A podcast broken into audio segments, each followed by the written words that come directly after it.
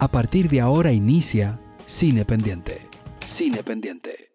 Bueno, señores, yo, José Aquino, nosotros hemos tratado este tema antes en la edición de Cineasta. ¿Tú recuerdas que una vez hablamos de del cine o del cine hip hop o de la cultura hip hop en el cine? Que no es solamente ver a cantantes interpretar un tema de rap o, ver negros en una película. No, no. Es una cosa que tiene una implicación mucho, mucho más grande, mucho más profunda. Y vamos a hablar de este tema con un experto eh, en la cultura hip hop. Eh, no solamente del hip hop a nivel estadounidense, estadounidense, porque lo conoce muy bien, sino también en el hip hop dominicano. El local también. Sí, el local, ¿no? También miembro de la agrupación Alianza, Alianza Meca. Campamento Revolucionario. Campamento Revolucionario. Y, no y lo correcto. Y lo correcto. Lo correcto. Sí, sí, sí. Estamos hablando de Junior Polanco. Sí. Está con nosotros aquí en esta edición de podcast de Y metí mano con BMX, ¿verdad? Sí. Tigre eh, duro en BMX. En BMX fue que yo empecé a salir para la calle. Sí. En 80. Pero muy pero gracias por traerme para acá a tripear un ratico. Claro. Vamos a hablar un poco de, de lo antecedente de, del hip hop en el, en el cine? ¿Dónde tú, ¿Dónde tú empezaste a rastrear eso? Tú sabes que, por ejemplo, el, hip hop, eh, visto desde fuera, es un fenómeno musical, ¿verdad? Cultural. Pero el, cine en general, lo, que pasa es que el hip hop a veces se confunde con la realidad de los barrios eh, de la inner city, de, los, de, los, barrios de, de, de, clase, ¿cómo se dice ahora? Eh, vulnerables. Clases vulnerables. Sí. Eh, y entonces, eh, los barrios que concentraron, tú sabes que todo tiene un principio. En 1865, con la proclamación de emancipación, que se obtiene la, entre comillas, libertad de, los, afroamericanos, eh, empiezan esa transición a una vida civil, pasar de ser una propiedad a ser un ciudadano y con la consecuente legislación que se conocía allí como la ley Jim Crow, que eran leyes de segregación absoluta, donde simplemente, como hemos visto algunos que, hemos visto ese tipo de cosas, eh, los bebederos públicos que habían para blancos y negros y para personas de color, de, color, colored. baños. Igual, los baños, los restaurantes, los asientos. Frank Sinatra, Sammy Davis Jr., La Mala en Las Vegas, todo ese tipo de cosas son, aunque no se quiera, precedente de lo que vino a detonar en los 70 como el hip hop. El hip hop viene siendo entonces la primera voz afroamericana y también latina, de, los latinos de Nueva York, que se alza, no una voz adulta, una voz juvenil, adolescente, porque el hip hop surge como un movimiento infantil adolescente, o sea, eran carajitos que estaban bailando breakdance y haciendo graffiti. Y después empezaron a rapear. Eh, empieza, eh, eh, cronológicamente, graffiti, breakdance, hip hop, DJing y MC. lo que, los elementos que van surgiendo. Los elementos de exacto. Entonces, obviamente, el cine no iba a quedarse ajeno a ¿verdad? esa manifestación. ¿Qué sucede en los 70? El hip hop surge oficialmente en agosto del 73. Y, o sea, se le, se le conoce como eso, como al origen o a la fecha de, digamos, el pistoletazo de salida, porque en ese verano, Cool Herc hizo una actividad, era un, como le decían ellos, un hookie party. Era una fiesta de, que hacían en hora, en hora de escuela para que los muchachos faltaran a la escuela para ir para la fiesta. Y la hicieron en el 1520 de Cedric Avenue, en el Bronx. Eso es cerquita llegando a Kingsbridge, por ahí. No muy lejos del Cross Bronx. Entonces, el asunto es que tú, eh, ahí se empieza, ya se le, al flyer de ese evento, se le conoce como el acto de nacimiento del GEPAP, ¿verdad? Mm, sí. Y está todavía el flyer por ahí, anda, anda por ahí. El edificio está ahí, mucha gente va y se tira fotos y lo tiene de, digamos, de... Ya recuerdo, ahí. Un lugar... Una meca. una meca. De Pero en el mismo momento que estaba surgiendo el hip hop, existía un tipo de cine negro que se dio a conocer como Black Exploitation. Claro. Que era una conjunción del término, ¿verdad? De la palabra black y del término exploitation. Entonces, ¿qué sucede? Este cine, que era un cine de bajo presupuesto, eh, digamos que realzaba muchas cosas que muchos de los afroamericanos decían que eran cliché negativos en cuanto a, la, a la cultura, o sea, a la forma, a, la, a su a su etnia, vamos a ponerla así. Y bueno, él es uno de los principales en ese movimiento era Melvin Van Peebles. Melvin Van Peebles, claro. El papá de Mario Van Peebles, que luego viene entonces después a hacer cine ya en los 90. Exactamente. Pero Melvin tenía Sweet Bad, Sweet Sweet, sweet, Badass Song. Ajá. Y esa tremenda película. Esa es como quien dice la cartica esa y Shaft. La, la, patente, la, esa, la, patente de que se registró ahí el Black Exploitation. Y mira, por ejemplo, aquí había una de esas películas que se hizo muy famosa que era la dama en español, que era cinta negra contra la mafia. Oh, ah, pero yo, soy, yo la vi de niño ahí. Claro, eh, eh, a, a, a, Jim Kelly. Sí. Eh, desde el principio hay pan que abre las dos piernas y, en cámara lenta. Eso, eso aquí. Ah, no, eso lo vi yo de niño. En, en, el canal 2 de la Y la de los Mau y los obispos. Y eso. Ajá, exactamente. E, ese tipo de películas no era. La, la, serie de Cleopatra Jones, porque había varias, y, y, varias películas. Y, Foxy Brown. Sí, con Foxy Pam Grier. Ese tipo de cine. Sí era, era bien kitsch, porque era, incluso era como que, o sea, tú decías, wow, que. Era, una vaina, era, era, era, loquísimo. Era, era rústico, muy rústico. Era, paródico. era muy rústico. Y era satírico también, no, era, no era solamente. Pero eso sienta como el precedente de película hecha por afroamericanos que hasta ese momento no había existido. Porque lo tenían segregado de todo eso. Y ya después del 64, que empieza el movimiento de los ocho civiles, ya con fuerza, con el tema de Rosa Parks, es que entonces ya los negros tienen acceso a comunicarse vía el lenguaje cinematográfico, vamos a ponerlo así.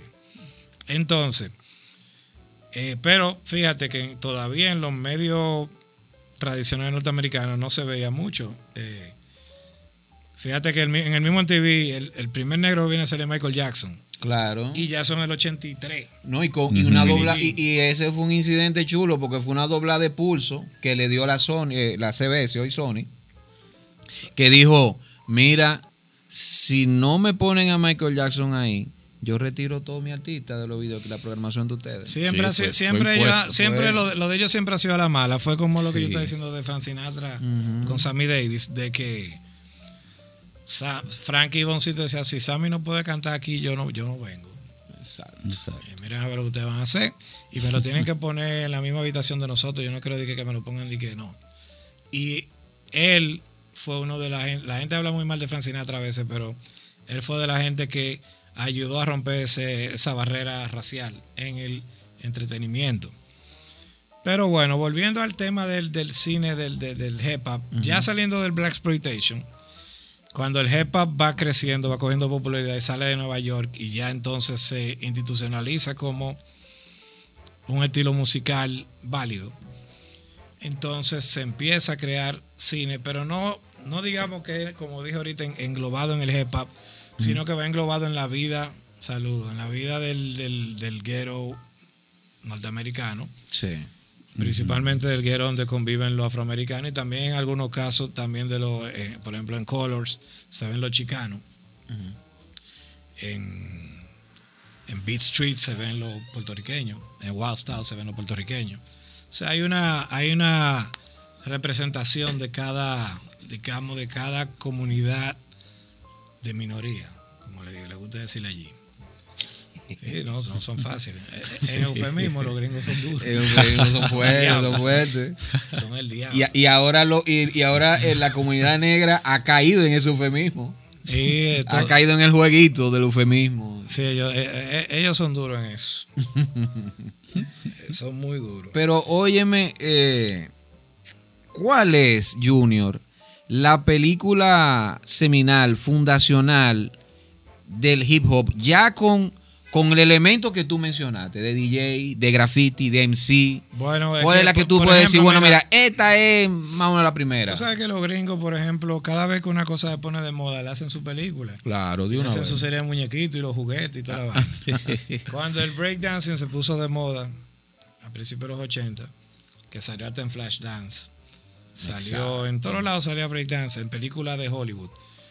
Entonces el, eh, se crea lo que es Wild Style de Charlie Hearn, que da la historia de Zorro, o de Stray- eh, de que era un, un, un grafitero puertorriqueño, y de sus vicisitudes eh, dentro, de, dentro del barrio, vamos a ponerlo así.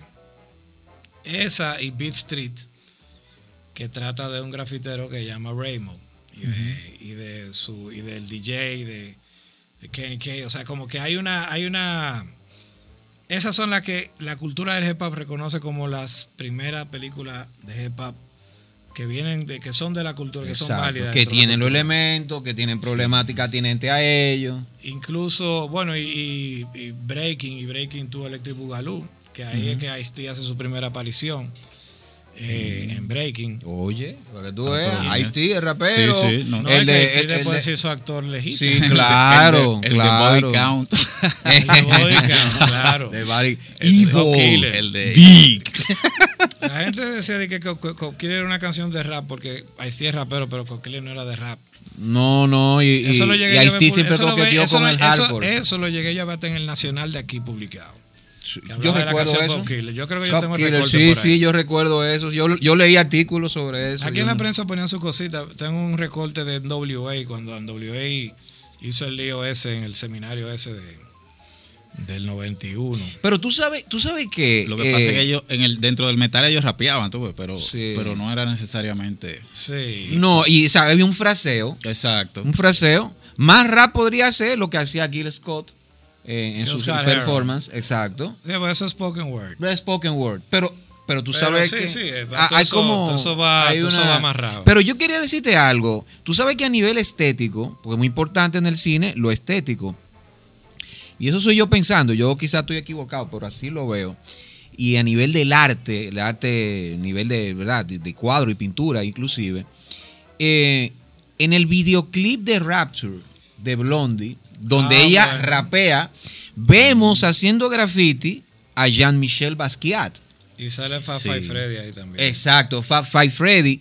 Entonces, Jean-Michel Basquiat, yo podría decir que es una, para mí es también un elemento de alguna forma del hip hop, porque él se dio a conocer con un seudónimo y con mensajes Tú sabes. poderosos que se llamaba Samo, que era como same old shit, era como la same old Sí. shit. Pero fíjate, es que eh, eh, Rapture, en ese, en ese momentico ahí, ese fue como el primer crossovercito del hip hop a la cultura pop. Exacto. Que también estaba, todo eso estaba en Downtown, ahí estaba el, el, El el- videoclip. el punk, estaba, que Blondie venía del punk, estaba Exacto. ese naciente hip hop, el Andy Warhol, toda, toda esa, toda esa vuelta que había ahí, ese movimiento artístico que había ahí.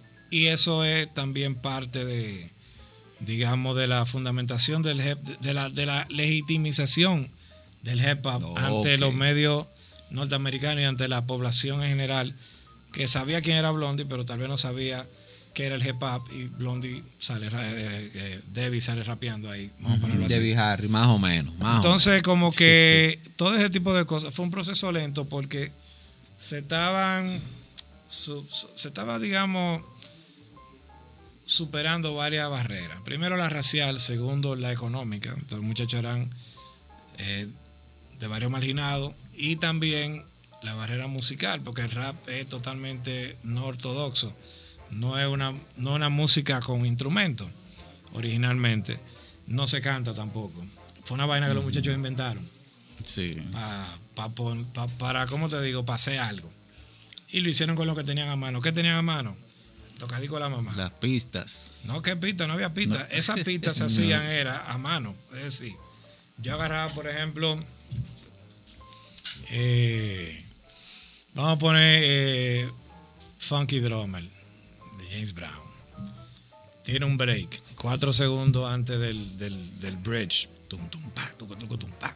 con dos LP de eso yo tenía que armar una base para que los tigres primero bailaran y después rapearan, era a mano. Entonces, los DJ, cuando encontraban un breakbeat que les gustaba, le tapaban la etiqueta al disco para que los otros DJ no vieran cuál era, para que no lo copiaran. Entonces, de- eh, había uno muy conocido, Apache, ese beat. Ah, sí, Apache, claro. Eh, y por ejemplo, eh, el Funky Drummer era de lo que más usaba. Habían varios que eran bien, porque tenían un- una base que te permitía, porque el, el breakdance es un baile individual. Entonces, cuando los DJ hacían ese corte, entonces los muchachos entraban a bailar. Por eso se llama breakdancing, porque entraban a bailar en el corte. O sea, cuando DJ hacía el corte, Sí. oh, the, the Break Boys, pa, entraban ahí. Y de ahí entonces surge toda esa... El, el MC surge por eso mismo. Eh, dentro de ese corte, para que el que no estuviera bailando se entretuviera, un tigre empezó a animar. Exacto. Y por eso llama MC, maestro de ceremonia, porque estaba animando el evento.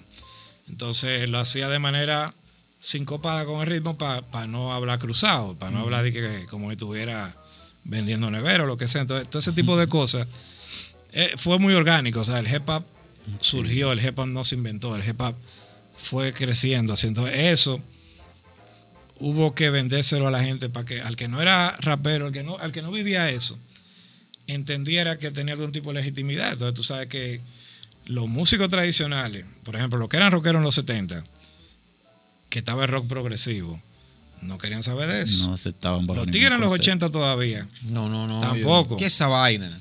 Eso no es música. decir. Fue después de que Rick Rubin se involucra. Y Rick Rubin viene con el tema de que él es rockero, un productor de rock. Y empieza a producirle rap a estos muchachos, a Ron DMC, que son hermanos de Joseph Sim- de, de- de Russell Simmons, que era su socio en Def Jam. Entonces él ahí le da al rock, digo al hip hop, le da un sonido de rock. Le mete distorsión, le mete guitarra, le mete solo y de todo. Y entonces ahí el rap, el rap, el público de rock empieza a mirar rap como... Oh, pero ¿y estos tigres? Y ellos Sí. empiezan a usar mucho la palabra rock. I'm the king of rock. I'm rocking to the beat. Rock, rock, rock. El rock se le empieza a meter por el oído y el, ya el, el detonante fue cuando graban eh, Walk This Way Con Sí. Aerosmith. con Steven Tyler en el 86, que hacen ese, ese cover del, de, de Walk This Way, que del, creo que del 73. Ujú. Y bueno, y lo tiran ahí, el disco se pega, ¡ah! Y ya después entonces, en el 87 vienen los Beastie Boys, que era una banda de punk. No sé, convierte uno en un grupo de rap. ponquero. Ustedes van a rapear. Sí. No, porque ellos tenían como ese estilo, entonces como que parece que andaban entre las dos aguas, pero lo lanzaron ya como un grupo de rap, pero con ese sonido pesado. Claro, que le gustaba a los muchachos gringos Claro. blancos en los 80, el sonido pesado. O sea, eso era lo que Iron Maiden, Slayer, en eso era que yo estaba. Entonces le dieron lo que ellos querían. Si le meten en los 85, 86, tal vez hip hop con jazz, tal vez a los, blanquitos no les iba a gustar. Y los blancos eran los que movían la industria, o sea, los que compraban CD, cassette originales, LP, o sea, los que movían la industria, los que iban a conciertos y pagaban, o sea, los muchachos tal vez de Loguero, tal vez nunca fueron a conciertos de Ron DMC, tal vez iban los muchachos que vivían en los suburbios, tal vez de Loguero iban dos o tres, si se presentaban cerca que pudieran ir, si estaban por ejemplo en, en el Madison, qué sé yo. O sea, que Ron DMC era un acto de rock. O- olvídate. Ron DMC, el, el, el, el público que lo consumía, aunque los raperos lo consumían, Pero pero, claro. el público que le dio a ellos el estatus de disco de oro fue el público Sí, sí, eh, sí. El crossover. público blanco. El público crossover. Igual al mismo Public Enemy. Que. Public Enemy era un grupo de rajas a tabla. Y también tenía Sí, distorsión. Tenía su distorsión. Y también ellos son los que un graban- beat diferente, más violento. Y el segundo, como quiera, el segundo crossover lo graban ellos, que es Bring the Noise, con Bring the Anthrax. Noise. Genial, no 1991. Ah, claro. Ahora bien, en el cine, ¿cuándo empieza ya? Porque va esta, esta película, Wild Style, donde empiezan a ver la, la vida de los grafiteros y ese tipo de cosas. Pero ¿cuándo comienza, o, o tú piensas que empieza en los mismos 80, o a me parece que se dio a Mira, mediados. vi- vi- Breaking y Breaking, todas esas películas tuvieron buena. O sea, se gastó poco y se hicieron dinero. mucho dinero, sí. Hicieron de entre 30 y 40 millones esa película en el box office. Y se gastaron un millón haciendo. Oye. Y, y dos millones la segunda. Mira, que llegaron alguna de esas, República Dominicana, ahora que estamos hablando de Sí, eso. yo me acuerdo que yo vi Breaking to Electric Boogaloo en el Cine Plaza. ahí frente a Plaza Naco. En la Plaza Naco. En el 84, me acuerdo ¿Y yo. qué tal? Oh. Fue, fue mucha Sí, gente. eso la- está- no, es que porque el una aquí era un fiebre, espectáculo. Había una fiebre. Sí. Había una Eso, fue para los días de la vaina de Robertico, de Sí. Roberto Salcedo. De, de, Sí. De- de- del de, de calentísimo del 9. Y eso fue un, yo, yo me senté en el piso, o sea, que antes dejaban Yo tenía un amiguito que tenía un polochel de mangao amarillo que decía electrobuggy. Mira, me acuerdo de esa vaina. Yo vi Breaking 2 y vi Body Rock, que era medio malosa, que era con Lorenzo Lama. Que esa fue Ya. la, esa fue la, Sí, eso- Lorenzo Lama es malo, es, una, es- Sí, es esa un fue- sello de, un sello- esa fue de la, aprobación. esa fue la respuesta de Hollywood a toda esa película de Break. Y hicieron Body Rock. Que era Lorenzo Lama. Pero eh, esa no hizo mucho, en el- esa hizo menos en el box office que todas las otras. Y se hizo como 2 millones. Cuando las otras hicieron 20 y 30 haciendo películas underground. Claro. Wild Porque Style no, son- Wild fue más leve, pero B Street y Breaking y Breaking 2 tuvieron buena, buena acogida. Y B Street, yo me acuerdo que la daban aquí en la, en el- en la televisión en español. Mm. Sí, de que Reimo. Reimo. Y tío, vamos a bailar, vamos a bailar. Vamos a ponerla. Óyeme, entonces en películas como así, yo diría mediados, ya finales de los 80. Mencionaste ahorita Colors. Para mí, Colors, la a mí me parece con una Colors. película. Para mí con Eso te iba a preguntar. Colors no era una película de Jepa, pero sí era una película del de Inner City. Y como sale Ice-T, que era un rapero que estaba rompiendo en esa época, mucha gente la ve como la película que arrancó el tema de la película que tenía que ver con rap. Porque ya Color 88. Sí, Color 88. Con Sean Penn y con Robert Sean Duvall. Penn y Robert Duval. Sí, y, María Conchita- y María ajá, Conchita María Conchita Alonso. Alonso, dirigida por eh, eh, Dennis Hopper. Exacto, por Dennis Buena película, sí. Que, que, que incluso, creo que ese fue su debut como director. Ese de- No, no, no, porque él- le- no, el, el- el- lo de oh, Easy no Rider. recuerda Easy Rider, Easy Rider es una película, una Ah, no. película icónica de él. Estoy fuera de mi, estoy fuera de mi sintonía. Easy Rider sí. y, y el, y, el, y la locura esa que se llama como The Last Picture, que es una vaina. Pero Color. Se fue- pasó de droga y eso es mucho de También tú sabes que con Colors, porque oye lo que pasa, Beat Street, Wild Style, etcétera, fueron más para los que estaban en, la fiebre del hip hop y eran más para muchachos. Colors ya una película para adultos. Entonces con Sí. Colors viene también un elemento a coger primacía que con las otras no tuvo tanto, que fue el soundtrack. Porque ya cuando Color sale ya el rap estaba establecido. Cuando estaban las otras el rap estaba subiendo. Pero cuando Color sale ya el rap es una fuerza. Entonces el soundtrack de Color con esa misma canción de Color, la T, que para mí es de lo, de lo mejor que, que hubo ese año ahí. Esa canción tuvo influencia hasta en el, en el rap latino. O sea, esa, la recta final es una copia de Color. La recta final. Y la, la, la que se llama lo mínimo de aquí de Capón Rap, el, el beat es igualito al de Color. O sea, Color fue una fue un antes y un después. Esa vaina cuando arranca, ese tigre, o sea, eh, eh, la canción, él describe muy, muy claramente lo que es la vida de un pandillero.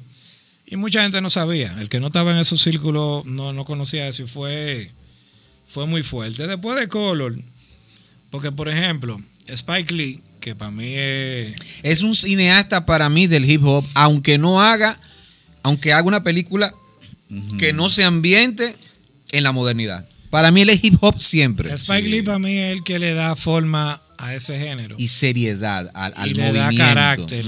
Porque hace el arranque en el 86 con I Gotta Have It. Sí, She's El Gotta mismo Have I It. Gotta Have It tuvo como 40 millones en el box office. Y, y fue una película que costó como un millón. Sí, baratísima. Ah, y cuidado. Muy buena, muy buena She's Gotta Y él- cuando él arranca ahí, se ve un cine negro con compromiso.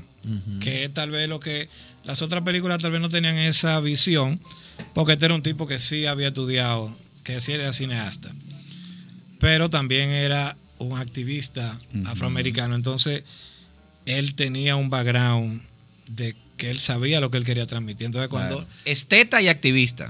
Cuando viene, entonces, por ejemplo, ya Fight the, eh, Do the Right Thing en el Uy, 89. para mí esa es su obra maestra. ¿eh? Con Do the Right Thing es que ya, porque es que ya en el 89 había una ebullición con el hip hop. Pero también ese año, cuando sale Do the Right Thing, sale como en junio, julio 89. En abril del 89 yo me acuerdo que hubo un tu- un- uno- unos tumultos en Brooklyn porque un judío mató a un negro. En, una, en un, en un lío que fue como en abril del 89. Pues Entonces, cuando la película sale, sale con ese lío caliente y la película trata de un tumulto entre un italiano Claro. en Sí. Brooklyn con uno negro. Con uno negro. Porque este muchacho, ¿cómo era que llamaba? El de los eh, Flip, eh, Flip. Yo creo que era Flip. Sí, el, El, el protagonista. el- el- de bueno, el protagonista es Spike Lee. Bueno, no, pero el, el- el que era. El, el que era chismosito. el que era chismosito activista era el ¿cómo se llama? Él decía que él quería. Eh, que- Giancarlo Espósito. Giancarlo Ah. Espósito es como el, el, Ah, el- sí, el- sí. el- él el decía, teórico. Él decía que el dueño de la pizzería, Sal, tenía, Sal. que- tenía una pared donde él tenía como un salón de tú sabes que a los italianos Sí. les gusta poner a Rocky Marciano. Sí. Exactamente. lo que tenía que poner un negro porque, está- porque él se estaba, estaba ganando dinero con que él nosotros tenía los que negros. poner negro ahí porque, exacto, él estaba alimentándose de la comunidad, bla, bla. Y en base a eso se, se crea, bueno, se arma un lío ahí Claro. que queman toda esa vaina, matan a Radio Rahim, que era el que andaba con Radio el Rahim, exactamente. Sí. con el radio con Fight the Power, de Sí, Public Enemy el día sí, entero. sí. Bueno, el punto es que esa película, cuando, cuando yo la fui a ver, había un policía en el cine. En el Aquí. Bronx. No, en el Bronx. Ah, ok. Yo la vi en Nueva York. Y en ese verano yo vi otra llamada Straight Outta Brooklyn, que era de Matty Rich, que también trataba de, de- de temas así bien cargados racialmente. Y también Sí. habían policías, porque yo esperaba, o sea, en muchos Sí. cines hubo tumulto y hubo riots. Oh, un lío, o sea, lío. La gente salía enardecida. Y disturbios. Todav- Todavía, mucho cuando, disturbio. todavía cuando estaba saliendo en New Jack City, ponían policía y Juice, ponían Sí. policía en los cines. Eso lo dejaron ya un chin después. Pero en Nueva York ponían policía. No, no te la ponían clean. O sea que al concomitante al, al- al- a las variaciones del hip hop y, y- y de géneros que venían fuerte, pisando fuerte y, y pidiendo piso, como, como el gangsta rap, el cine también se iba, el cine Seguro. con esos elementos del hip hop se iba recrudeciendo. Y habla de una película que me parece muy importante, no tanto en su calidad, porque a mí particularmente no me parece gran cosa, pero sí a nivel de, de la cultura hip hop, que es New Jack New City. Jack City. De entonces el hijo del que comenzó esto, Melvin- eh, de Melvin Van Mario. Mario. Mario hace entonces esta película New Jack City que habla de policías contra un poderoso traficante que se llama Nino ay, Brown. Nino Brown. Wesley Pero- Snipes. es Wesley Snipes. Que ¿Sabes fue que una esa- muy buena interpretación. Esa película a mí me sí. encanta. Y el soundtrack también mató ese soundtrack. Sí. Ice-T de nuevo. Sí. Ahí trabaja Ice-T como policía. Entonces, él, ¿cómo te digo? Se enfrenta a este traficante que había cogido un edificio entero que se llama The Carter Apartments y lo cogió y lo convirtió en un crack house gigante. Ah, ese creo que es el debut de Chris Rock, si no me equivoco. Oh, sí, eh, eh, como en el cine, sí, sí, que que es como el el uno. adicto al crack, Exacto, adicto al crack y eso. Que Sí, fue sí. lo que él dijo en estos días cuando él estaba hablando de Will Smith, que dijo de que este tipo viene a darme a mí. Él hizo Mohamed Ali. Yo hice Pookie. y un No adicto al crack, no salimos. No, no sale el pleito. A mí me dio risa, me dio decir, mierda, Pookie. I play Pookie. Pero no, está muy fuerte. Eh, Mira, New Jack City. Pero todas esas películas tenían un. A- a- señores, señores, ustedes no pueden ver. En esos años hubo como una, una retahila de películas, porque por ahí mismo salió Tres Passing. Sí, con Trespass, Ice-T, con Ice-T. asperísima Sí. Trespass de, E- de, con de que- ¿cómo se llama? De Hill, Walter Hill. Sí. Entonces, Mm, esa tenía, esa, esa tenía una, un score de Ray Coogler, que es lo máximo. La- no la sí. banda sonora, el, el score. El score. Oye, sí, sí, de Ray grande No, Ray No, imagínate. Una máquina. Ray y el, el mismo soundtrack de Trespass era buenísimo, pero Sí. el, el, el, el, el score. Claro. No, y los raperos. Estaba Ice-T. Estaba Ice-T, estaba Ice Cube. En Ice el Cube. soundtrack también sale Big Lord, Daddy Fine- Kane, Lord ¿estaba? Finesse. Ujú. No, Big Daddy Kane no, ¿No sale estaba ahí en Big Daddy no. Kane? Está Lord Finesse, Ah. que es la canción que más me gusta del soundtrack. No, no, no, pero yo digo, en la película. Ah, bueno, mira. El actor. Es, que Kane también, como era un tipo muy elegante, lo él lo metieron ahí. Sale en Pasi, como Sí, vaquero, que, que sí. es de Mario Van Peebles también. Sí, sí, sí. Que fue un, western negro que hizo Sí, Mario porque Van Peebles. Big Daddy Kane era como un bueno, tú sabes. Ahí Sí, sale Kane, sale Cool G Rap también, sale Tone Lock. Tom también. Locke. Sí, el hombre de Funky Cole el Medina. Funky Cole Medina. Salen varias gente Medina. como vaquero ahí. Porque es lo que te digo, en este momento ya los negros dijeron, oye, o sea, queremos tenemos nuestras historias, las queremos contar. Las historias de nosotros no son tal vez Back to the Future, no son Ferry. Bueller, no son El Padrino. Nosotros tenemos la de nosotros. Exacto. Y eso fue lo que hicieron toda esta, toda esta película. Pero mira, aquí estoy, aquí, señores, ustedes no están viendo, pero Junior nos ha traído varias de esas películas de los 90, ¿verdad? Porque Hay de los 80 y los 90. Ahí está The Warriors también. la de Warriors, oh. epa, de Walter Hill, que Walter Hill es un director del hip hop, guillado de loco, ¿eh? Guillado de porque loco, ¿no? tiene, guillado de- no, digo guillado de loco si él hizo tres para si tiene The Warriors, no tiene fue guillado de de loco, guillado de loco. Sí. Y no, y 48 horas. Ese- esa de- actitud Ah, del claro. personaje de, De de Eddie Murphy. Óyeme, eso es hip hop puro también. Sí, hombre, yo la, yo la tengo Digo, en esa de misma. movimiento. Sí, Gui- no realmente Sugar Hill. no se Walter le no se le Eh, asociaría Sugar- necesariamente. Walter Sugar Hill. Walter Sugar Hill. Walter Sugar Hill. Sugar cae, Hill, cae. Sugar Hill, la película que es de León Hichazo, me parece que la dirigió. Eh, Sugar Hill, Sugar Hill, ¿dónde estamos? Vamos a buscarlo aquí. Vamos, vamos- a confirmarlo porque ahorita me quemo. A mí me gusta andar con. Sí, del cubano De León Hichazo. Que será, déjame ver la fotografía. Ah, a ver si es de Chea. No vaya a hacer cosa. Puede ser. de Claudio Che. Sí. Porque ellos Sí, trabajaron porque es que Claudio Chea y él eran, eran amigazos, pero yo no sé, creo que no. La primera vez que yo hice un anuncio fue con Claudio Che en el, en el 90, por ahí. Yo sé que en Piñero ve- pégate el micrófono ahí para que, para que Maracayo no nos mate. Ahí no menciona a Claudio Che. Pero No, no, no cuando- está ahí. Pero cuando viene a ver, No, lo Claudio que, era duro en su asunto. no, porque Claudio Chea le hizo En para Piñero. él hizo una de las mejores fotografías para mí del cine, que es Piñero. Sí. No, yo no- Piñero, no que esa es la del poeta, ¿no? Miguel Piñeiro, eh, el locazo ese, que era artista, ganó el premio Tony, pero, pero también era un maldito delincuente, cuando lo se lo ganó estaba preso, de hecho. Tú sabes que sí, Coño, hip hop también. haciendo una retrospectiva de toda esa película, lo que yo sí noté, sacando New Jack City, ellos no mencionan mucho los dominicanos, y los dominicanos estaban metidos en el hip hop desde el principio en Nueva York. Había muchos dominicanos. Por acláranos eso. Eh, No, que no, nada, más aprovechan. nada más lo mencioné en New Jack City, que están en una mesa los tigres del cartel de Sí. Cash Money Brothers. Y, y oye, qué referencia más bonita que nos da. We learned crack, we learned how to cook crack from the Dominicans. Eso es lo que dice, literalmente. Nosotros, nosotros. Nosotros aprendimos a cocinar crack con los Con dominicanos. los dominicanos. Tremenda Oye, ¿qué- referencia. qué mierda. referencia? Eso, No, yo creo que lo dice así mismo textualmente. Sí, We sí, learned to cook sí, crack from the me- Dominicans. sí, yo me Qué acuerdo de eso. Es- esa, esa no se me olvida. esa Aunque- referencia no se me olvida. Aunque eh, La inclusión a Spike Lee, sí, no es buena, Spike ¿no? Lee sí nos menciona en, en algunas en algunas de sus películas. Sí, en algunas películas él, él nos ¿En cuál él menciona. menciona? Yo no me doy cuenta. Él, En- bueno, eh, la, la última En- fue ¿Cómo se llama? en, en la que Tiene- con- es con horas también. sí, la en hora la 24. La hora, la hora 20, no, sí. era hora 25. Algo La hora 25. Sí. ¿Ustedes qué fueron excelente Spike Lee película. vino a la Feria del Libro? Eh, no, yo no lo pude ver. Yo me enteré de eso. Pero mira, yo no, yo no quise ir, porque desde que a mí me dijeron ¿Qué? Porque estaba el, el- el cupo era poco, yo creo. Eh, Ah. Había como una, una burocracia. Ah, y pues además de que la maestra de ceremonia era, con todo respeto, eh, la de María Montes, ¿cómo es que se llama? La actriz. Sí. Ah. Yo no fui. ¿Quién es la actriz? No sé. No recuerdo el nombre Celi- de Celine Celine Toribio. Celine Toribio. Ah, ok. Pero, pero ella, o sea... Eso mismo que tú te estás preguntando. Eso eso no, mismo- ya, eso lo- ya, tú entiendes, tú entiendes, ya cuando, cuando, me- cuando ya eso, que, ella, hizo el papel, de- ella hizo el papel de María Montes. Sí, en una película. Aquí. biográfica. Nada que ella, ella parece más como Libé Santos. Buena moza. Sí, Pero- pero, nada que ver. Digo, Pero no sé, pero, pero ella es actriz. Ella no, yo pensaba que ella hacía programas de pelota. Ella, Celine era, sí, Sí. ese programa de pelota, era presente, vive en. Estados Unidos. Eso es lo que yo entendí. Pero años. la no con. Sí. Vamos, a, vamos a traer a, Spike Lee y vamos a ponerla a ella. Tuve como que esa. esa como que ya de que eso yo dije, esto puede, perdón, esto puede que no salga bien. Con todo el respeto. Yo Spike Lee. realmente yo no fui porque ese mismo día nosotros teníamos un show en la misma feria del libro. El último show de campamento que hizo fue ese mismo día. Ah, Y entonces cuando yo vine a terminar, ya la vaina se veía, el hombre ya estaba lejos. Pues yo fui para allá y el tigre ya no estaba ahí. no estaba ahí.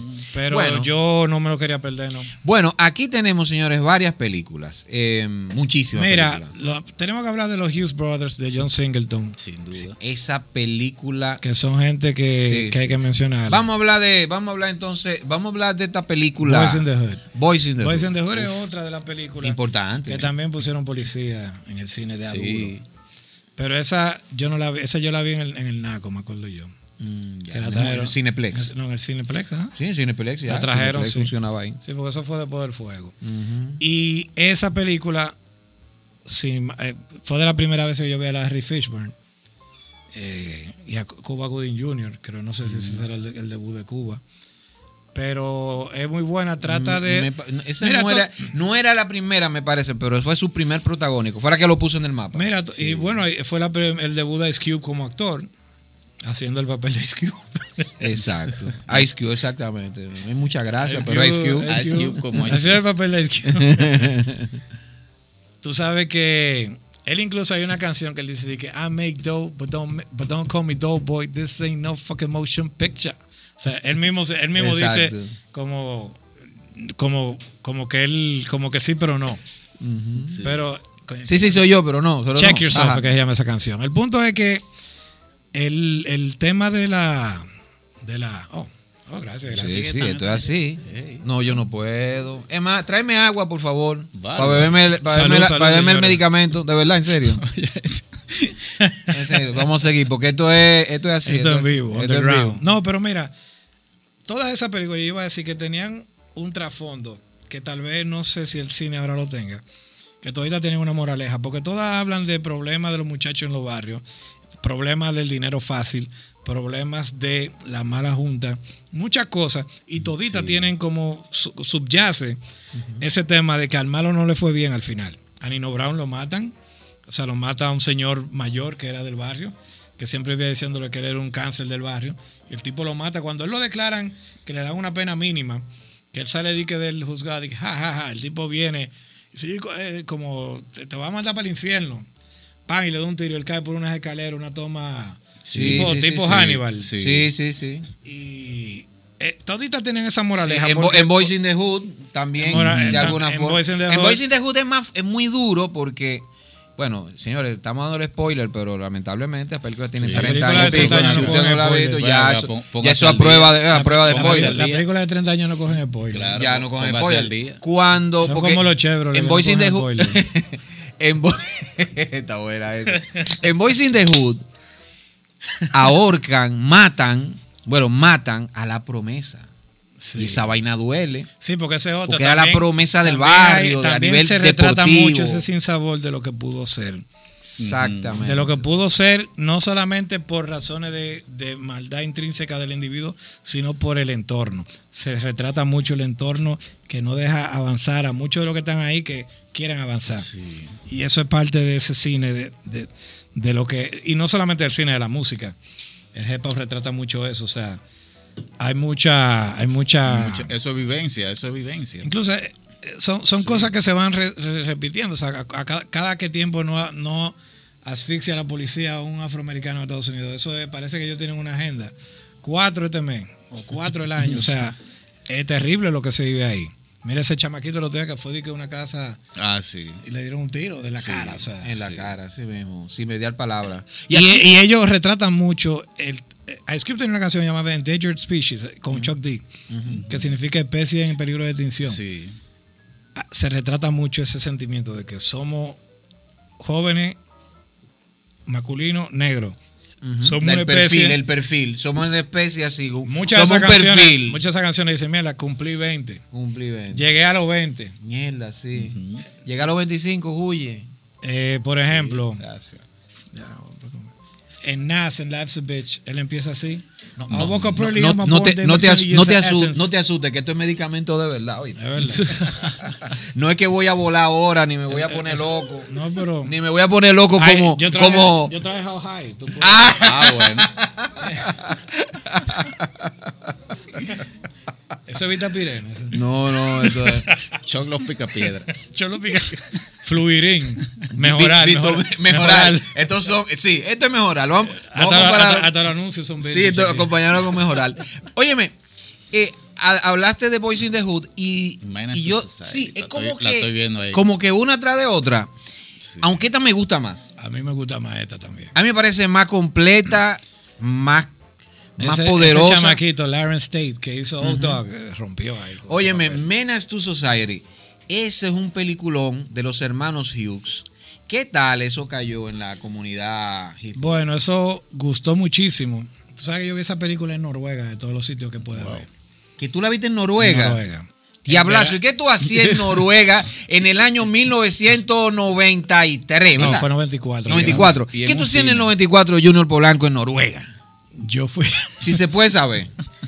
yo fui fue a grabar unos bumpers para el canal TV2 de bicicleta, haciendo piruetas y hacer unos shows. Bárbaro. Por estrella esta vaina. Bárbaro. Y fui en Bergen, fue eso, en TV2.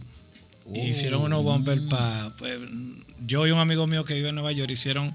eh, él fue primero allá, entonces ellos lo contrataron, él me llevó a mí. Y hicimos un show en el Centrum Center en Oslo con R.E.M. y Soundgarden. Nosotros haciendo piruetas. Diablazo. ¿Tú Pero estás yendo, tú estás yendo a esa vaina? ¿Qué es Para se- yo no pago un chele, muchacho. ¡Diablo! Estaba Soundgarden, ya tú sabes. En su ¿eh? prime. En su prime. 94, imagínate el vaina, este, el Pero- super non, Pero, allá arriba. pero la vaina es que cuando yo vi esto, me sucede, yo andaba con una muchacha noruega y ella estaba así preocupada. Y me dice que en verdad en Estados Unidos se vive así. Ay, mi madre. Digo yo, hay sitios sí. Hay sitios. sí. Dice ella, yo no podría ir, a ir ahí. Digo, Bueno. no, vea Disney, yo creo que le ve a Disney. Ve a Disney para que- Creo que hay ratones gigantes y, perros que hablan. Eso es, lo, eso es lo único que hay. No hay más problema después de ahí. Hablamos entonces, menos tú, o sea, esos señores, vean esa película, Ese los hermanos duro, Hughes. sí. Esa hecho cuando él mata a la. No, yo no, no va de spoiler. el retro No, no de spoiler, ahí, ahí no de retro, ahí no de spoiler, porque la verdad que Es esa, esa lo merece. Ese es contundente es. Esa lo merece, es un peliculón. También, mira, habían comedia, por ejemplo, White Man Can Jump, era una especie de comedia. Sí. Sí. Con Wesley Snipes y Woody Harrelson. Woody Harrelson. Que eran dos joseadores de, de, de basquetbol. Ahora le hicieron un remake a esa película. ¿Es verdad? Ahora mismo le hicieron un remake. Tú sabes que Salió yo vi que le mismo. hicieron un remake de que House Party, de Kid and Play. Oye, esa vaina. Los ¿Qué- tiran. ¿Qué otra comedia? Dije que es No, más mala, es más mala que darle palo a una monja. Ay, Dios Es de que de ahora, de 2023, la de, la de House Party. Ay, Ah, pues la de, la de. White Man Can't Jump tiene que andar por ahí. Que Kiran Play, Kiran Play, yo creo que el aporte de ellos es hacer película de comedia. porque- Ellos tenían hasta muñequitos, ellos tenían una serie de sí, muñequitos. como rapero era una vaina. No, ellos rapeaban bien. Rapeaban Lo que- bien. Sí, lo que pasa es que ellos hacían un rap sano. Era medio corny. Pero Eh, ellos rapeaban. No, en esa época, Era- era- eh, si tú ibas a hacer rap, tú tenías que Ah, saber mira, rapear. a mí me da la impresión de que Kiran Play son los Manny Cruz del rap. Mira, no, no. eh, Es que mira, eh, ellos se vendieron como, eso, pero ellos tenían skills. una si tú oyes, su- si tú oyes ok. Toe to Toe, esa canción de ellos del álbum del 90, que ellos incluso mencionan a Martin Lawrence, que dice que Martin Lawrence está nosotros en el estudio. Esta es su primera visita y la última. Entonces ellos arrancan a Ese- Lawrence. ese- esa canción está dura. Que es del 90 es. y el álbum de que Face the Nation, ¿qué tal? Ah, Eh, ya estuve. lo- lo- ya, no, yo, el- oye, yo, yo digo mi vainita. Yo, no, sé- yo los no sé de eso, pero yo digo un par de cosas. Los dos primeros álbumes son duros. El del 88 y el del 90. Ah, son duros. está bien, está bien. Tucker and Funky, está todo eso. Está bien. Entonces, mira, por ejemplo, también había un drama romántico. Estaba Poetic Justice. Pero yo sí. Clavito, es, clavito dulce de John, de John Singer. Por ejemplo, estamos brincando. Vamos, va- vamos Sí. a Juice. Juice es el debut cinematográfico de Tupac Shakur. Coño, Tupac era bueno en todo lo que hacía. Tupac era mejor actor que rapero para mí. Yo lo prefiero más actor que rapero. Sí, porque el rapeando el flow de él a mí no me gusta, pero como actor, oye, el chamaco tenía una... Y la voz, man. Ese No, tipo no, podía ser locutor. Él, tenía, él, tenía él- una él tenía un talentazo. Voz, loco. E incluso, ¿tú sabes cuál es la que más me gusta de él? Gridlock.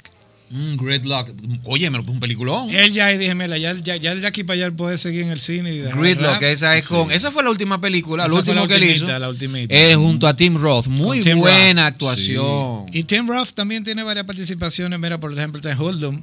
Sí, Dan Hoodlum, que Con era Larry, la- sí. el tema de del cine de mafia, ¿no? De los años Pero de también, Harlem. pero de- también Años invol- eh, 30, eh, es una liga como de mafia con, con a Harlem, con jazz. El soundtrack es buenísimo. Eh, oye, hay mucha vaina. Por ejemplo, mira, se me habló la que, que vinimos a jazz, More Better Blues, Ah, More Better del sí. 90. que del Spike 90 de Lee. Spike Lee. El soundtrack. sí, es, no, aperísimo. Sí. Ahí sale una de las primeras fusiones de jazz con hip hop, ya propiamente, que es Jazz Thing, que es de Gangstar, del grupo Gangstar, DJ Premier y Guru. Que ahí ellos utilizan muchísimos samples de jazz. Y de ahí es que arranca. Seguro, es buenísimo. De ahí que arranca Guru luego y hace la. Jazz Matas. Jazz. Matas. Jazz Matas. La serie Jazz Matas del 1 al 4. Uy, ay, ay, ay. Donde él ya involucra músicos en vivo de Jadon Alberta. Ajá.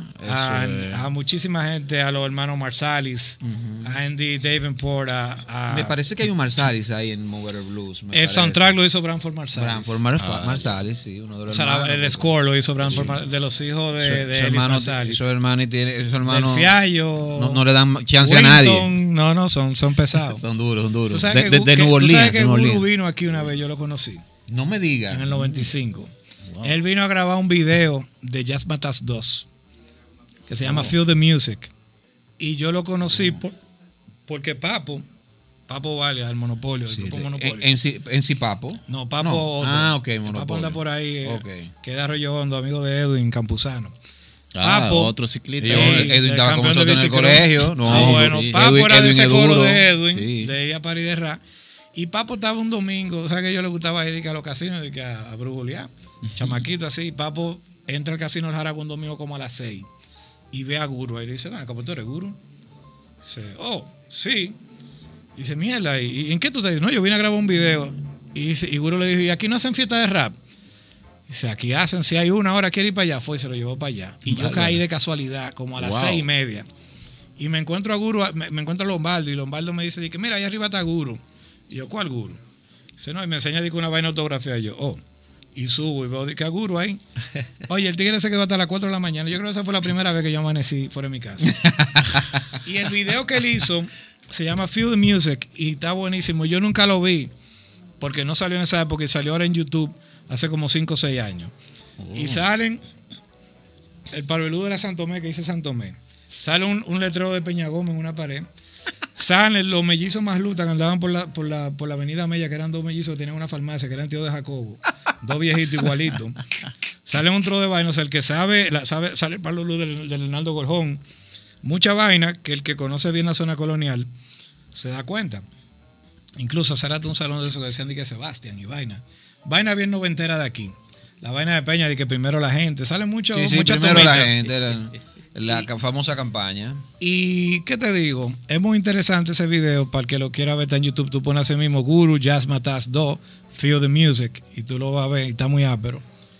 Y bueno, sí, eso fue una, una Aquí- gran casualidad. a- Aquí veo, aquí veo otra película que me parece determinante, pero ya en. Esto, en- esto es interesante porque Sí. esto, esto es ya la internacional- La internacionalización del de- rap. del género del cine, de, ajá, del de cine de hip hop. corte de hip hop. Cruzando Europa.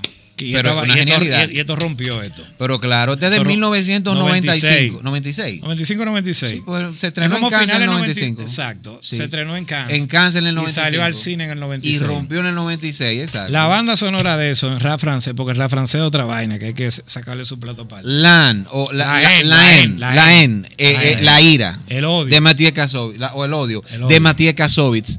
Una, una gran película. Matías Kasovitz no ha hecho una película así. No. Lamentablemente no. Oye, no. como dice aquí, just si tú va bien. Hasta ahora Hasta todo- ahora. Hasta ahora todo va bien. Señores, esta, esta película Sí. que trata de la, la vida dura en un suburbio parisino de, de tres jóvenes, ¿no? Y la... Porque esto, a diferencia de los americanos, estos son inmigrantes argelinos. Sí, son Sí. argelinos y la y, y su desencuentro y no dos argelinos y el otro de otro de otra eh, de, de, de otra de otra nación africana. Tal vez de Marruecos. Sí, Yo veo esto como un estudio Marruecos. antológico de la xenofobia en, en película. O sea, eso es como la xenofobia Sí, en un, un película. estudio antropológico interesantísimo. Y el soundtrack, ay, ay. Sí, sí, in- in- imprescindible la, la N. Ese soundtrack me lo consiguió una, una muchacha alemana que yo conocí en el 96 y me lo dio en un cassette. Me dijo, mira, oye eso. Y tú te oye eso. Todavía tengo yo el cassette ya con la, escrito a mano y de todo. Esas cositas eran chulas. Claro. Y mira, aquí veo, ¿Cuándo fue la última vez que tú guardaste un MP3 que te dieron? Dije, mira, agarra ese MP3. Guarda. mira, la última vez que a mí me dieron un MP3 fue donde trabajaban en Cromo, la agencia de, de Buba y de Juan, Juan el Calvo, amigo mío, que me grabaron varios MP3. Pero Y, y te estoy hablando, ¿eh? Buba el DJ. No, no, no, Buba no, Buba de, Ah, de ok. APEC, un pana mío. Este, esto fue como casi 20 años, porque hablando de 2007, 2006. Óyeme una cosa, aquí hay una, Loco, tú sabes que te iba a decir que quería decir de Spike Ajá, Lee. dale, dale. Sí, sí, que, que estamos aquí El- pivoteando, ya, no, ya, aquí la no, ya compañía no produ- volvimos locos aquí. ¿Tú sabes cómo llama la, compañía productora de Spike Hace Lee? rato. 40 Acres and a Mule. Sí, eh, eso tiene que ver con el tema del... del- Cuando emancipan a los negros, Exactamente. a los negros libertos le daban 40 acres de tierra y una mula Y para una que la mula, trabajaran. así mismo. Oye, qué maldito nombre le puse de tigre. Genial. 40 acres y una mola. Tú sabes que hablando de eso, Lo que yo Malcolm quiero saber qué es un acre en terreno aquí, en medida aquí. Es, Va- es vamos mucho. es vamos a buscarlo ahí, Un José. acre, ¿cu- ¿cuántas hectáreas? Es grande. Es una medida, los gringos tienen una medida que Acre, acre a, a, a, a- a- ¿cómo es? A, Acre a hectárea, a hectárea. hectárea. Sí, Tú sabes O a que, tarea, no sé. tú sabes que, hablando de Spike Lee, eh, Malcolm X, yo sé que aquí tuvo una gran incidencia, más que la película, la moda de Malcolm X. O sea, yo pasaba, yo tengo un colegio, oye esto, yo tengo, yo tengo un colegio en el Luperón, oye, en el Luperón, y tú cruzabas Un acre son 4 mil metros cuadrados. el diablazo. Coño, por 40 acres. Coño. Está bueno. Sí, sí. Está bueno esa conversación. Óyeme, tú pasabas, tú cruzabas la Gómez con Obando y tú veías los tigres que tenían su vaina de ropa, vendían su cosa de ropa, muchas veces haitianos, vendían gorra, poloche, de todo sí. de Malcolm X. Mira, o sea, Malcolm sí, X sí. se volvió un, un elemento, una mercancía. Como Che Guevara. De la, una industria de la cultura. Mira, cuando estaba esa moda de Malcolm X, yo me acuerdo que en el Conde había una tienda que vendían pósteres, tenían de Malcolm X. Y yo vi unos chamaquitos un día y dije, diablo, la última producción de Riedura. ¿Tú ves? Bárbaro. Eso es que. Hasta yo sí creo lo que pasa. Malcolm X era le digo dignidad, que sí yo que. le digo yo- le digo monstruo. Ese rapero es duro. Y yo, monstruo, cuidado si es DMX que tú dices. Ese mismo, yo, ese no es. Ese no es. otro. Y ese es el Lidio Cadel que está en la foto, ese, ese es otra gente. Es- Tú sabes. Pero la, la película, la película buenísima, Mira. claro. Si tú tienes tiempo, léete un día la autobiografía de Malcolm X. Yo la leí antes de ver la película. Y ahí tú eh, ves la película en otra dimensión. Es tremenda, de verdad. Yo vi, yo vi primero, yo vi primero la película Sí. y luego vi un documental que es como Malcolm X en sus propias palabras. O sea, es como nadie narrando y él dando sus discursos. Pero mira, es duro meterle mano Eh, a Malcolm X un no, debate. No, y no, él era, inderrotable. Era y lo, pero lo, lo ápero es que él era muy crítico de su, de su propia, con su propia comunidad. Él decía, Sí. estudien, déjense de estar Sí, vagueando, que ustedes son, que somos muy vagos, los negros. Nosotros tenemos ver- que ponernos duros para que los blancos no nos jodan. Tú llegaste a ver la aparición de Louis Farrakhan a Phil Donahue. En, como en 1989-90. Louis Farrakhan es, digamos. Sí, el- el- el de la- el de la Nación del Islam. El que sustituyó Sí, a Malcolm X a Malcolm X, en sí. los años 90. Ese otro león, o sea, para meterle mano a ese tipo. O sea, ahí habían un público entero de blancos, no querían saber. De, de- de verdad se nota que más que odio, ellos no se conocen. Son compatriotas, comparten un territorio y no se conocen. Sí. Y por la forma de lo que yo veía que le preguntaban a Farrakhan es que ellos no. Parece que hay gente de esa que nunca ha visto un negro de cerca. En, viviendo en el mismo país, lo que ellos no se imaginan, los americanos, ni los negros ni los blancos, es que lo de fuera.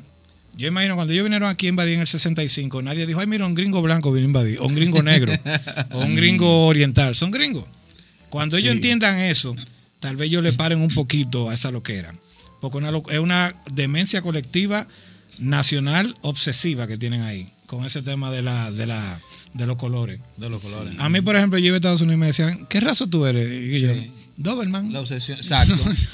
Un pastor alemán, Sí, galgo. pitbull, sí, del, día, pitbull. del día que yo amaneciera, porque Soy pitbull. qué maldita pregunta es esa, qué raza, o sea, ¿qué- ¿a ti qué te importa qué raza yo soy? O sea, ¿qué, ¿en qué influye? Entonces, Sí, eh, es como para estereotiparte. Sí, porque Como yo, para ponerte eh, en una cápsula. necesitan sí. figure you out ahí.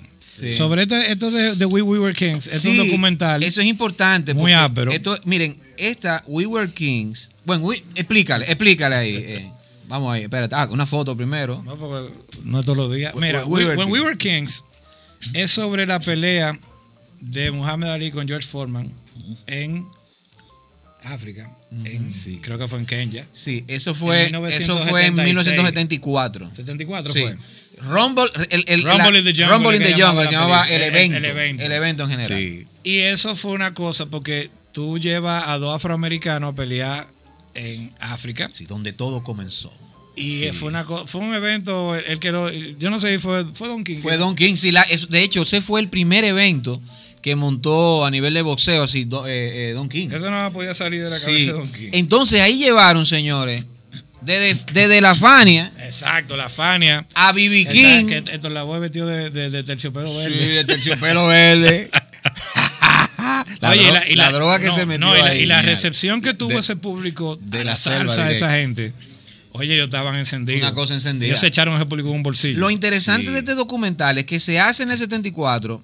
Eh, Leon Gast es que se llama el director de esta película, de este documental, y se, re- se lanza oficialmente en 1996 o Esto es 90, 97. esto es 96. 96. Y en el 97 gana el Oscar.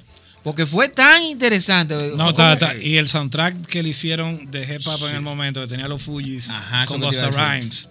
Busta Esa Rhymes. canción que se llama Rumble in the Jungle, así mismo. Exactamente. Es buenísima. Exactamente. Porque todas estas cosas, mira, el, el soundtrack de Menace to Society es aperísimo. Toda esta película tenía un buen soundtrack. CB4, que es una comedia de Chris Rock, que era una parodia en WA. Alguien- Deep Cover, con Larry Fishburne. El soundtrack, que ahí fue que sale por primera vez Dr. Dre, Snoop Dogg y Dogg ya como dúo, así ya fuera en WA. El soundtrack de Juice, producido por The Bomb Squad, que sale Big Daddy Kane, sale Rakim. No, aquí, aquí se vio. Aquí se vio Cypress mucho. Hill, eh, ¿qué, qué más? Te voy a decir otra que tiene un soundtrack aperísimo.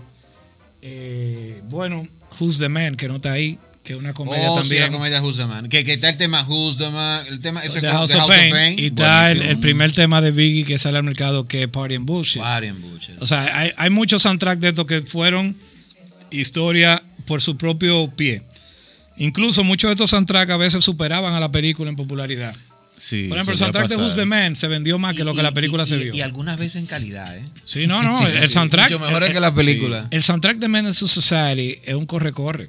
No, no, hay. hay, hay Ahí está Brand Nubian, está Pete Rock, smooth. Wow. O sea, Tú sabes que ya creo, ya estamos ahí, ya vamos a tener que cerrar. Eh, se va la luz. Sí, ya se va a ir la luz. se, se va a ir la luz. Como, como, en la, como en la elección de Balaguer. Ah, sí. Se va a ir la luz. Ups, se perdió el ups, dique. El dique. El dique. Ups. El dique se perdió. eh, y ya, y ganó Balaguer. Pero yo, yo creo que vamos a tener que hacer una parte 2, Junior. Sí, pero no hemos llegado ni al 96. por Ya No, sabes. no hemos llegado al 96. Mira, Entonces, por ejemplo, esto también, este cine permitió que muchos afroamericanos se convirtieran en directores de cine, en productores ejecutivos de cine. exactamente. Sí. Por ejemplo, Ice Cube se convirtió de ser un rapero a ser un Claro. productor de productor de cine, y, y- y exitoso. Y ha sido un productor exitoso. Entonces, Entonces, Sí. yo lo que quiero es que nos quedemos, o sea, que arranquemos como del 96, 97 de Friday para adelante. de Friday para adelante y quiero ver tus observaciones sobre la influencia del hip hop al día de hoy. Qué tan importante es, cómo tú la valoras y to- tú entiendes. Hay, porque sé que sigue, pero yo creo que el hip hop, y eso, y eso, y eso no es para que me lo rebata, es para que, para que, me lo, para que lo discutamos la próxima vez, para que la gente se quede en expectativa. Yo creo que el hip hop Y- se ha convertido en un estándar y yo no sé si eso es bueno. El hip hop, eh, hasta donde yo lo veo, se, se convirtió en la punta de lanza de lo que es ahora el entretenimiento juvenil Está a nivel caribeño José, y norteamericano. Vamos a coordinar eso tan rápido como, como se pueda, ¿verdad? Sí, ¿verdad? Vamos, vamos a hacer no eso. Vivo allí, Vamos a vivo perder el allí. ritmo. Sí, sí, Ah, vamos, ¿verdad? vamos, vamos a hacer eso rápido. Para no perder el ritmo. Pero vamos a cuando estrenemos esto y que la gente vea de qué es que estamos hablando. Porque Esto es grasa. Hay que hacerlo como Netflix. Que lo, bueno, Netflix Sí. tiene un documental sobre el hip hop que debemos Sí, sí. también. Vamos, esto es grasa, señores. Lo que estamos hablando aquí es grasa. Y Junior Polanco es, es una, es una, es, es un, es un tesoro escondido. Eh, Hay, Sí. que, hay que buscarlo, porque si no, Yo soy underground. es underground. Yo nada más voy al underground. Es underground, este va underground. Yo soy underground. Aquí, a este no lo busca ni, oye, ni Barrigón lo busca. él. Ni- así lo mismo. encuentra fácil. Ni el cerito de oro. gracias, gracias, Junior. Gracias a ustedes. Hasta la próxima, placer, entonces.